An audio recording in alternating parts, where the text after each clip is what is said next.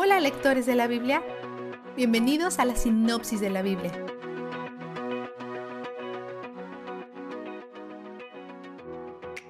Apenas 45 días después de la liberación milagrosa de Dios, los israelitas se quejan y desean estar de vuelta en Egipto, donde la comida era mejor. Pero todas sus quejas contra Moisés son en realidad quejas contra Dios. La queja revela nuestra visión de Dios y su provisión. Dios oye sus quejas, pero no los castiga por desconfiar de Él. En cambio, promete comida y se da a conocer en la nube, en caso que se hubieran olvidado que no es solo una nube normal con la que están lidiando. Él promete darles pan por la mañana y carne por la noche. Este maná parece servir para un triple propósito. Sirve a un propósito práctico al alimentar al pueblo, sirve a un propósito eterno al glorificar a Dios y mostrar su poder, y sirve a un propósito espiritual al poner a prueba al pueblo, entrenándolos a confiar en Dios. Él les dice que recojan maná todos los días excepto el día del Sabbat, que es el nombre hebreo para el séptimo día de la semana, lo que llamamos sábado. Dios está probando posibles fallas en sus vidas mentales. Tendré una mentalidad de escasez y trataré de acumular el maná o confiaré en que estará allí de nuevo mañana. ¿Estoy dispuesto a trabajar el doble de duro en recoger el viernes para descansar el sábado? ¿La comida que recoja el viernes será suficiente para alimentarme hasta el domingo por la mañana? ¿Guardará Dios su promesa de proveer para mí si me detengo a descansar como Él ha mandado? Dios aún no les ha dado los diez mandamientos, pero ha estado insinuando esta idea de descansar en el Sabbat desde la creación y lo señala de nuevo aquí. Si confían en que Él controla las fuerzas de la naturaleza, responderán obedeciendo. Cuando se mudan a un nuevo sitio sin agua, Dios hace que Moisés golpee una roca con su bastón y el agua se derrame. Provisión. Luego vemos su protección cuando un ejército invasor los ataca de la nada. Moisés nombra a Josué para armar un ejército a última hora para que puedan luchar contra los amalecitas, parientes lejanos a través de la línea de Esaú.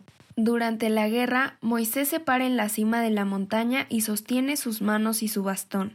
Mientras lo hace, los israelitas están ganando, pero cuando los baja, están perdiendo. Aarón y Hur le ayudan a sostener sus brazos en alto hasta que Josué y su ejército ganan al atardecer. Dios promete destruir a los amalecitas por atacar a su pueblo, y adivina qué, ya no existen. Nunca más los vemos después de Primera de Crónicas, excepto por una breve mención en los Salmos. Después de la batalla, Moisés construye un altar y le da a Dios un nuevo nombre. El Señor es mi estandarte. Un estandarte es un identificador visible que está ahí para ser exhibido. Los estandartes conmemoran una victoria del equipo ganador. Una bandera es un tipo de estandarte. El Señor es mi estandarte significa muchas cosas. Dios es victorioso. Quiero honrar la victoria de Dios. Quiero recordarme a mí mismo lo que Dios ha hecho. Quiero que todos sepan que pertenezco a Dios. Dar a Dios este nombre es un acto de adoración y también es una declaración personal que Moisés está haciendo acerca de su propia identidad. Un día, el suegro de Moisés, Jetro, interviene con algunos consejos. Delegar tareas a un liderazgo confiable y escalonado. Moisés podría haber dicho Gracias, Jetro, pero tengo una línea directa con Yahweh, así que si necesito consejo, creo que sé a le puedo preguntar. Pero no lo hace es humilde y conoce buena sabiduría cuando la oye. ¿Podría Dios haberle dado a Moisés ese consejo directamente? Por supuesto, pero a veces Dios usa a otros como su portavoz. Vistazo de Dios. Dios manda a su pueblo que descanse y confíe en Él para proveer. Han sido esclavos sin días libres, así que les parece antinatural no esforzarse y trabajar. Pero esta es solo una manera más en que Dios les muestra que es un Dios mejor que Faraón, Faraón los mandaba a trabajar, pero Dios los manda a descansar.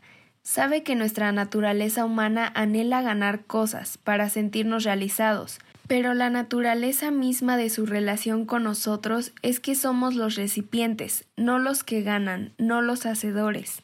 Él es el hacedor y dice que está hecho.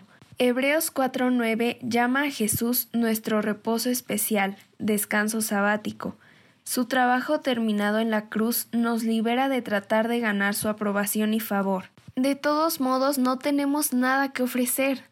Se dice que cuando se le preguntó a Martín Lutero lo que él contribuyó a su salvación, respondió el pecado y la resistencia. Dios mismo ha hecho todo lo que nos exige, que aprendamos a descansar en Él, porque Él es donde el júbilo está. La sinopsis de la Biblia es presentada a ustedes gracias a B-Group, estudios bíblicos y de discipulado que se reúnen en iglesias y hogares alrededor del mundo cada semana.